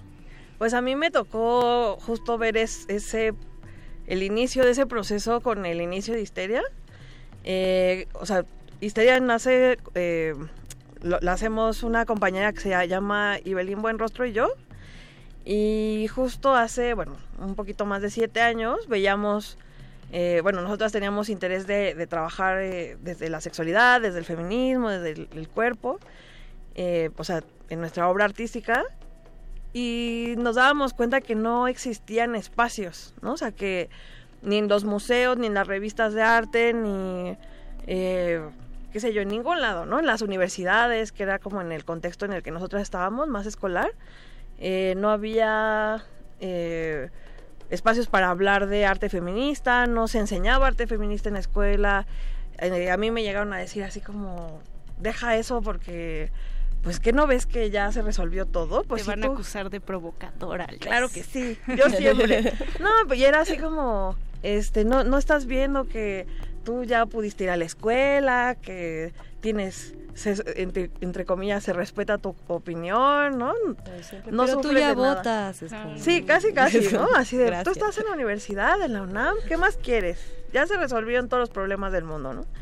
Y yo así de, claro que no, o sea, justo estoy viendo que se me violenta simbólicamente, que el entorno urbano es bastante hostil, ¿no? A, a mi, a mi cuerpo, a mi identidad, eh, que en la familia, o sea, ¿no? En las parejas, como que en muchos espacios es- está como esas tensiones eh, cotidianas que nos violentan. Entonces, bueno, eh, empezamos con, con la revista, este, po- posicionándonos desde el supuesto de que el arte y la sexualidad son espacios políticos y, y desde los cuales se puede hacer activismo feminista. Y entonces, pues ya empezamos a hacer eh, convocatorias, a hacer la revista, a, a lanzarla, ¿no? Es, es en línea y gratuita. Entonces, si se quieren meter, es histeria con y.mx y ahí pueden consultar todo el, eh, pues todo lo que hemos tenido a lo largo de seis años. Y con el tiempo empezamos a ver que nos llegaban más y más y más cosas, y no solo de México, sino de muchas partes de Latinoamérica, de España, ¿no? O sea, de algunos puntos por ahí. Eh, pues justo eso, o sea, banda que estaba produciendo, pero que su obra no era visible porque pues no había canales de difusión, Claro. pues de, re- de repente encontraron en ese espacio un lugar para eh, pues para mostrar sus cosas y para ponerse en comunicación con otras personas. Entonces justo ahí es donde yo conocí a Deli. Que, que parece que hacía falta que alguien prendiera esa chispita para que de repente el incendio se hiciera más y más grande, ¿no? Además de, eh, me parece bien interesante esta cuestión de Latinoamérica, ¿no? O sea, cómo se va construyendo también un proceso desde, eh, pues lo, no quisiera decir esa palabra porque está como ya muy choteada, pero desde lo comunitario, Mm. ¿no? Eh, desde también algo latinoamericano, no sé, ¿cómo, cómo lo ves tú, Deli? Sí, no, digo, todas sabemos, o por lo menos que hacemos como en esto del quehacer artístico, que si bien sí hubo, así hay como una generación previa a nosotras que son de los 70 como Mónica Mayer y como todas estas piezas de arte, pues la verdad es como dice Liz, no teníamos espacios, no había, y mucho menos si estás fuera, sabes, de la institución, se vuelve todavía mucho más pequeño. Yo soy, lo digo orgullosamente, hija bastarda de la institución, no, no continué ahí pero yo no yo no veo que hubiera habido alguna posibilidad para mí o que hubiera o que algo que me potenciara tanto como toparme con proyectos con los que tiene Liz y, y Belín, ¿no? de histeria creo que ahí fue cuando de alguna forma siento que sobre todo las la banda que no cumple de lo de ser un hombre cis heterosexual dentro del arte tenemos esto de estar como minimizando nuestro trabajo y no de no tener la confianza sabes o, o una comunidad que te apoye y que te diga este sí está muy chido tú puedes obviamente va a ser súper difícil más todavía pero no tienes por qué desis- desistir no porque creo que es, es una forma de, de resistir a esto y de decir estoy aquí y, y no voy a dejar que, que me sigan minimizando y invisibilizando, ¿no? Claro. Yo, y yo creo que sin proyectos como lo de Liz, ahorita no habría como todo, no sé si llamarlo boom, pero ya hay como generaciones súper jóvenes que ya están diciendo, pues soy feminista y soy no binaria y no creo en el amor heterosexual, como esas cosas, ¿no? Nosotros decíamos que somos como la generación que se vino como de bajada en el cerro y golpeando con todas las ramitas, así ta ta ta ta ta, y, y como apenas empezando como ese despertar. Yo no, yo no empecé en mi quehacer artística, artístico diciéndome soy feminista, ¿no? Estoy aquí, Claro. sino que de repente me topé con una artista feminista que me introdujo en esto y que dije, claro, sí, yo, yo siempre como esta sensación que todas tenemos de sí, ¿no? Siempre tuve esto de que hay algo que está mal, hay algo que aquí no me parece justo y te empiezas a dar cuenta de todas las violencias sistemáticas que te van, que vas, que, que, que has ido pasando a lo largo de tu vida, ¿no? Porque ni siquiera a veces puedes nombrarlas porque no puedes identificarlas si no hay una compañera al lado que te diga, oye, esto es, se nombra así y no estuvo bien lo que pasó y no, y no está bien que tú estés de alguna manera apenada o minimizada por esas cosas, ¿no? Claro, cuántas voces eh, no nos callábamos, ¿no? Antes de, Uy, sí. de escuchar. A mí también me pasó y de repente tener confianza y empezar a generar estos grupos y empezar también a cuartear las instituciones, ¿no? Me parece bien interesante esto que mencionan de de, de, la creación, de la forma artística, porque también este tipo de colectividades es eso, ¿no? Una ruptura, un sistema eh, del arte que nos tenía acostumbrados a una cuestión jerárquica, ¿no? Una cuestión también individualista, eh, una cuestión de pues esta visión del artista como un genio, ¿no? sí. que, es súper patriarcal. Sí, sí, sí.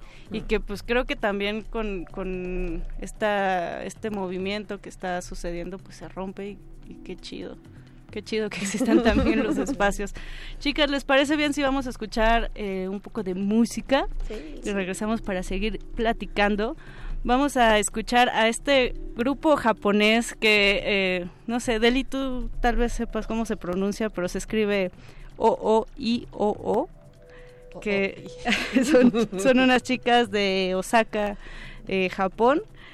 Su nombre significa bosque grande pero bueno, en lo que averiguo cómo tal vez el Google Translate me El pueda Google. Siempre en esas situaciones ayuda Google Translate porque dices que mm, E al revés, casita, no, ayuda. Y la, la vocalista de este grupo es eh, Yoshimi, Yoshimi Ri, que es quien inspira la canción de los Flaming Lips de Yoshimi Battles. Entonces escuchemos un poco de punk japonés y regresamos a este manifieste. Manifiesta. Oh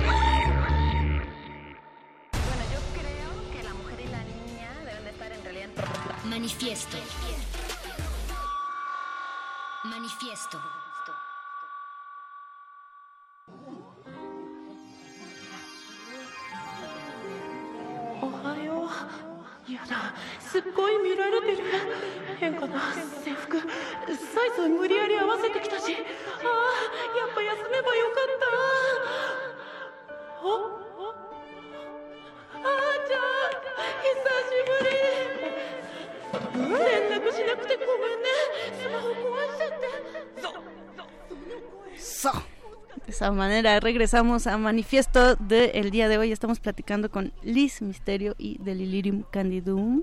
Y ahora sí, lo que nos truje esta noche, chicas, es. eh, ya habíamos hablado un poquito. Pero tienen un proyecto en puerta que es eh, proyecto Hentai, que es con J-E-N-T-A-I, Hentai. Que es disruptivo hasta en la forma de escribir. Platiquen, bueno, primero, ¿qué es el hentai? Para quienes Bueno, no estamos tan acostumbrados. Hentai, eh, que se escribe con H y así tal cual lo escuchan, es los cómics, manga con contenido pornográfico. Japonés. Japonés, eh, sexualmente explícito y también se usa la H en Japón para denominar todo tipo de, eh, de este tipo de contenido pornográfico. Y bueno, eso básicamente es el hentai, ¿no? Ahora nosotras lo que queremos es hacer que el hentai se vuelva hentai con J sin H de hombre y con dos Is porque kawaii. Eh, y- pero ¿en qué consiste también? Eh, Esta hentai, disrupción. el- esta disrupción que estamos haciendo, eh, esta subvertir, es crear eh, cómic, manga con este contenido, pero con la diferencia de que es hecho por chicas, para chicas y banda sexodisidente, ¿no? Que ya esto de alguna manera pues sí es un- una forma de contraatacar este tipo de producciones que pues si bien estamos haciendo hentai es porque nos gusta el hentai, porque consumimos hentai, pero eso no significa que estemos totalmente de acuerdo con las narrativas que hay, que ahí hay, porque pues sí son pensadas para eh, el hombre cis, heterosexual, eh, profundamente permeada por la cultura de la violación, por todo este tipo de cosas en el que los cuerpos del feminizados son siempre seres sumisos o seres vulnerables que pueden atacar, que, que disfrutan de alguna manera de ser atacados y que no tienen como una parte muy activa, ¿no? Claro. Y es lo que queremos ah, de alguna forma subvertir o reapropiarnos de esto, ¿no? Porque no podemos negar que pues que lo consumimos, uno no puede negar esa parte, ni tampoco podemos dejar que estas narrativas y que la comunidad de alguna manera otaku se entienda como solo hombres heterosexuales, porque no es así, ¿no? Todas estas eh, influencias que ahora hay del anime y el manga y con la que muchas de nosotras crecimos, como puede ser Sailor Moon o Ranma y medio, pues ya nos mostraban diferentes tipos de sexualidades y de corporalidades, ¿no? Que con las que muchas nos identificamos que no cumplen con los con el binarismo de ser o ser hombre o ser totalmente mujer, ¿no? Y creo que eso es lo que siempre nos ha resultado atractivo para, para la banda feminista y queer, ¿no? Y, y estamos ahí y es una y sí es una comunidad grande la que ahora pues habita estos espacios. ¿no? Claro, y qué importante es, eh, uno, darnos cuenta que siempre decimos este hombre sí es heterosexual y occidental, ¿no? Pero Sí. también existe esta, este pensamiento en muchas culturas, ¿no? El pensamiento Sí. machista. Y por otro lado, pues darnos cuenta que dibujar un porno diferente es bien importante porque es la educación no formal que tenemos y que aplicamos muchas veces a nuestras relaciones afectivas. Uy, sí, o sea, sobre todo si pensamos que en, nuestras, en nuestra sociedad no se habla casi de sexualidad.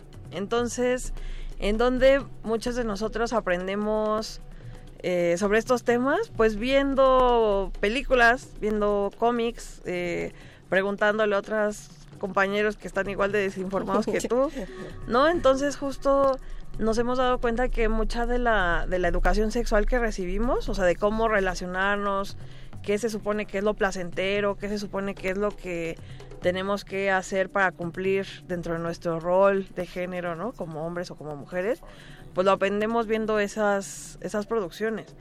Y pues de pronto si se clava uno, como nos- nosotras nos hemos clavado viendo qué es lo que hay allá afuera, pues te das cuenta de que eh, son mensajes profundamente misóginos en muchos casos, ¿no? Y, y eso no quiere decir que, que no puedan tener cosas atractivas Ujú. o, o erotizantes, ¿no?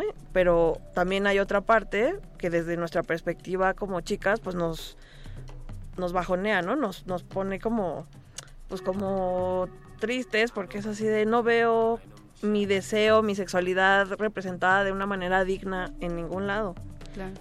Entonces, pues lo, hemos lo tomado la posición de hazlo tú misma, ¿no? Si no te gusta Eso. lo que hay, Hazlo tú misma, Ujú. invéntalo y experimenta. Sí. Platíquenos, eh, chicas, rápidamente las redes y tienen una presentación el día sábado 7. Sí. Sí, eh, nuestras redes sociales son arroba proyecto hentai, tanto en Instagram como en Facebook. Y ahora vamos a hacer el estreno de nuestro primer ejemplar, después de que pasamos por un Kickstarter largo y todo esto, en Art Space México, que se encuentra en Campeche 281, en la colonia Condesa. Y va a ser este sábado, eh, de 12 del día a 5 pm estaremos ahí compartiendo con todas las que quieran estar con nosotras. Y vamos a estar vendiendo los cómics y playeras. Nos pueden saludar, les pueden. eh, podemos autografiar sus cómics. ¿Se vale este, tomarse fotos con las Claro. artistas? Claro. Eso. Chicas, pues ahí está este sábado 7 de diciembre, Proyecto Gentai, J-E. N-T-A-W-I en Facebook. Liz Misterio también está en Facebook así, Liz Sí. Misterio y en sus redes. Y Delirium Candidum también. También así. Delirium Candidum. Muchas gracias eh, por acompañarme el día de hoy. Ay, le puedo mandar un saludo a mi mamá. Sí. Ay, un besito a mi mamá que siempre escucha Radio UNAM. Besitos, besitos. Un saludo a Casa Gomorra, que sé que también están escuchando por ahí. Eh, pues haciendo, entrelazando lazos y haciendo las redes más grandes. Muchas gracias, chicas. Vamos a despedirnos con Chivo Mato y regresamos para hablar del segundo aniversario de La Cañita. Esto es Manifieste.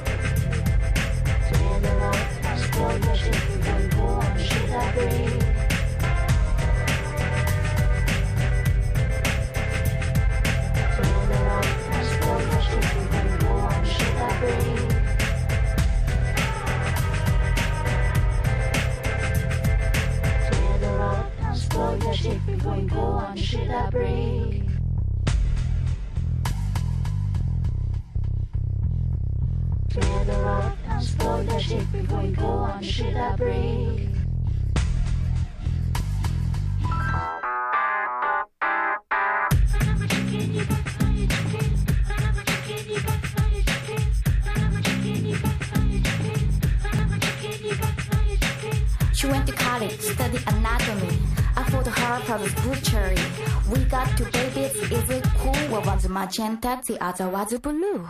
I know a chicken.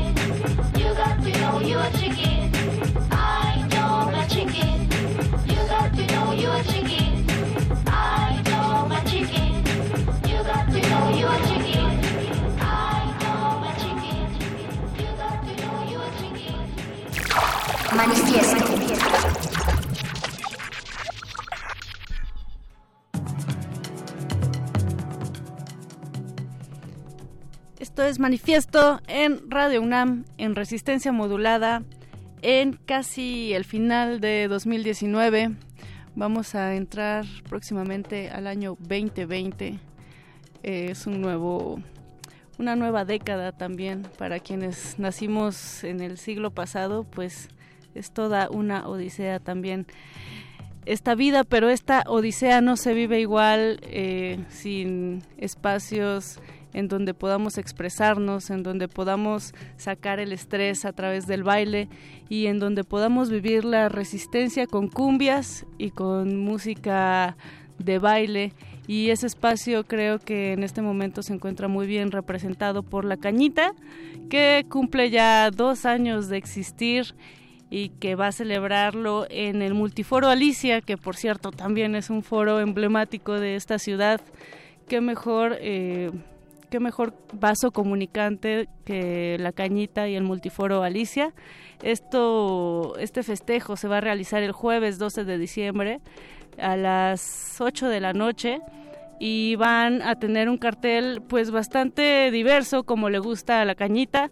Va a estar Son Rompepera, va a estar Dolores de Bacha Black, va a estar Melina Gase, quien también ya ha estado en los micrófonos de resistencia modulada, y va a estar también Valentina Conde y La Voluntad, este grupo cumbianchero que nos hace saltar a la pista de baile.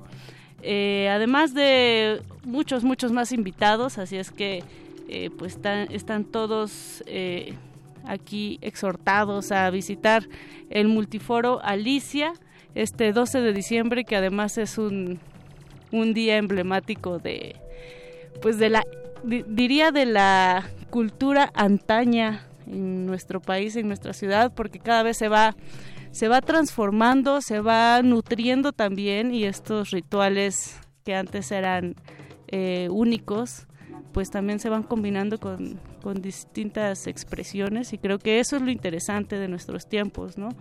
Eh, esta transculturalidad que existe eh, pues en los tiempos del collage, en los tiempos del remix y en los tiempos del internet. Así es que pues no nada más nos neguemos a lo que está pasando, sino que disfrutémoslo y sobre todo bailémoslo. Así es que pues vamos a escuchar una canción de Son Rompepera que va a estar en este aniversario de la cañita. Ellos son los hermanos Gama desde Naucalpan, que en verdad en vivo la rompen muy cañón.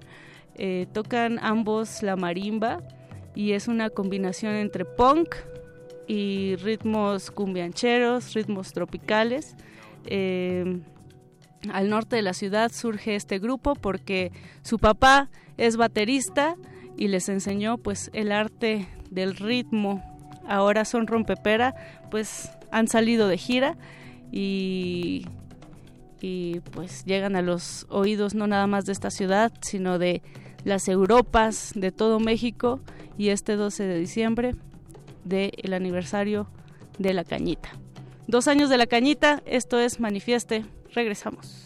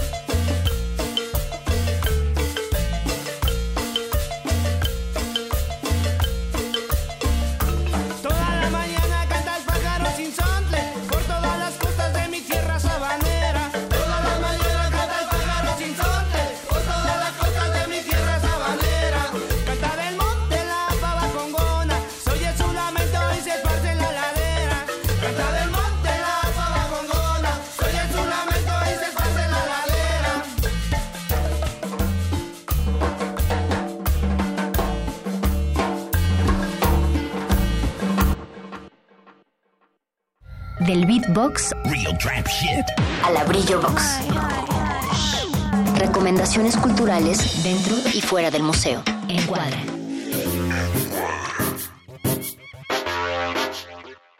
Pero para los que no lo sepan, los mushes son eh, personas que nacieron biológicamente masculinas, pero que adoptan una identidad de género y una expresión de género femenina. Cuchitán es una ciudad donde hay una división sexual del trabajo y hay eh, prácticas tradicionalmente masculinas y tradicionalmente femeninas. Es decir, en Cuchitán, aunque hay un pequeño rasgo de matriarcado, predomina mucho el machismo. Entonces, un hombre heterosexual jamás en la vida se atrevería a levantar un plato de la mesa. Eh, y una mujer jamás se atrevería a hacer una labor que, que corresponde a un hombre.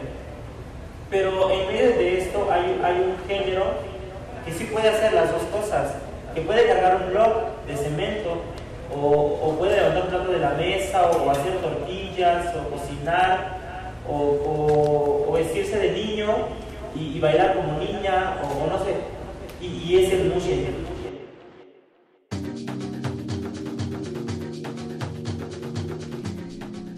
Y con este audio directito, calientito de la FIL Guadalajara, entramos a Encuadre, la sección de recomendaciones culturales, y escuchamos ya de este lado de los micrófonos a um, Berenice Camacho. Hola Bere, ¿cómo estás?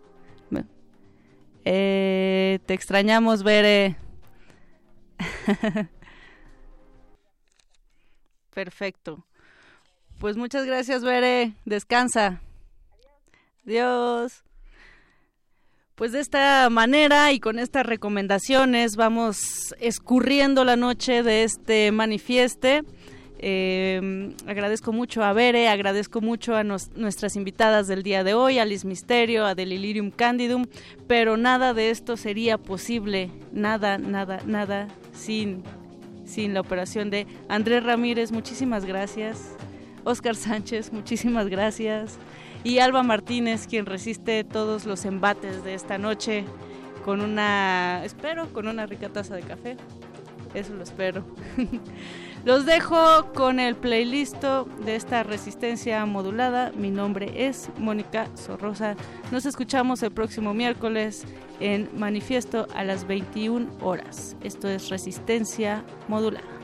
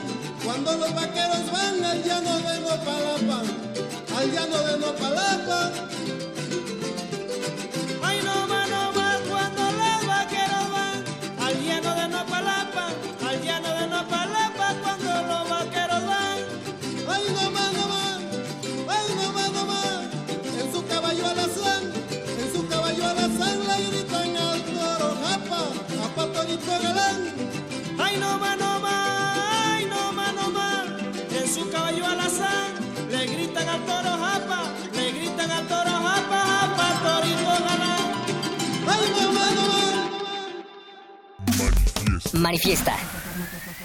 Incomodando a tu profesor el rabo verde. En la colectividad, la distancia de los cuerpos Un solo es destino. Controversia En esa fascismo. distancia está nuestro manifiesto. Episodio 13. Tripulación, estamos en pista. Abróchese los cinturones y disfrute volando con la orquesta de Rey Trueno.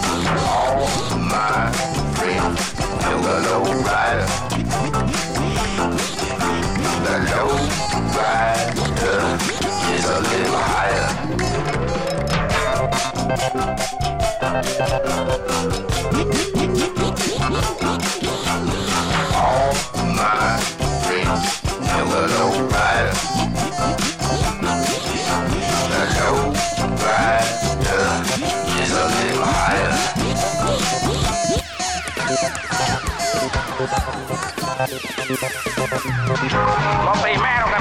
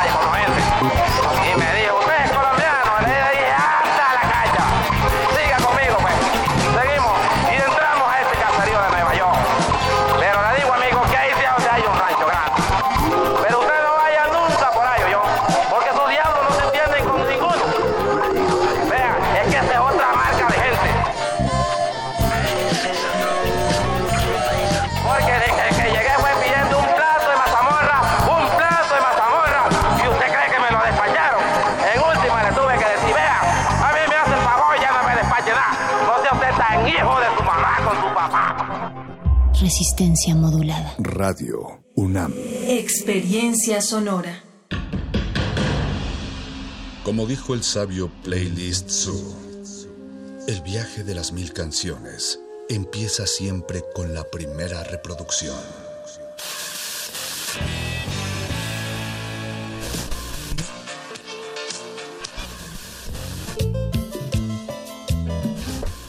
A continuación, un maestro te abrirá la puerta de su lista de reproducción.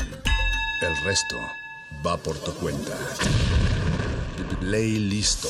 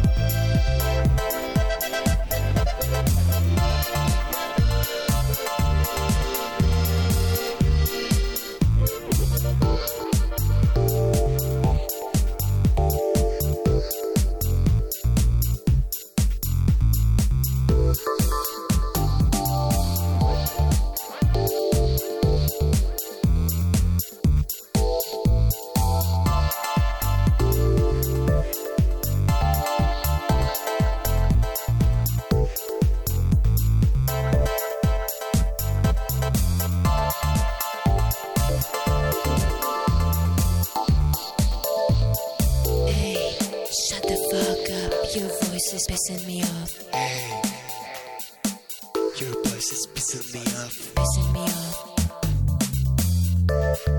I, I hate the way you fucking talk. I hate the way you fucking talk.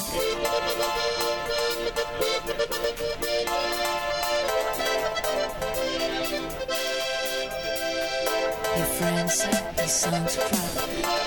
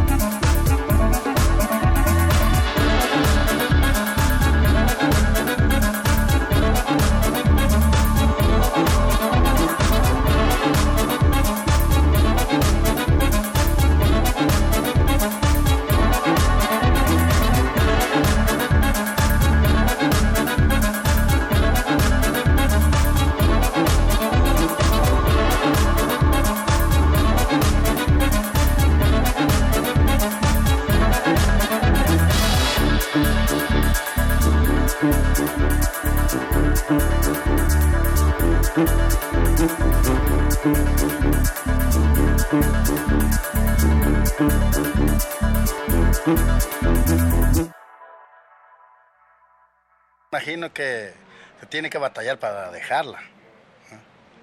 Y si usted la quiere bastante, pues no es muy fácil para dejarla. Hay que sufrirle para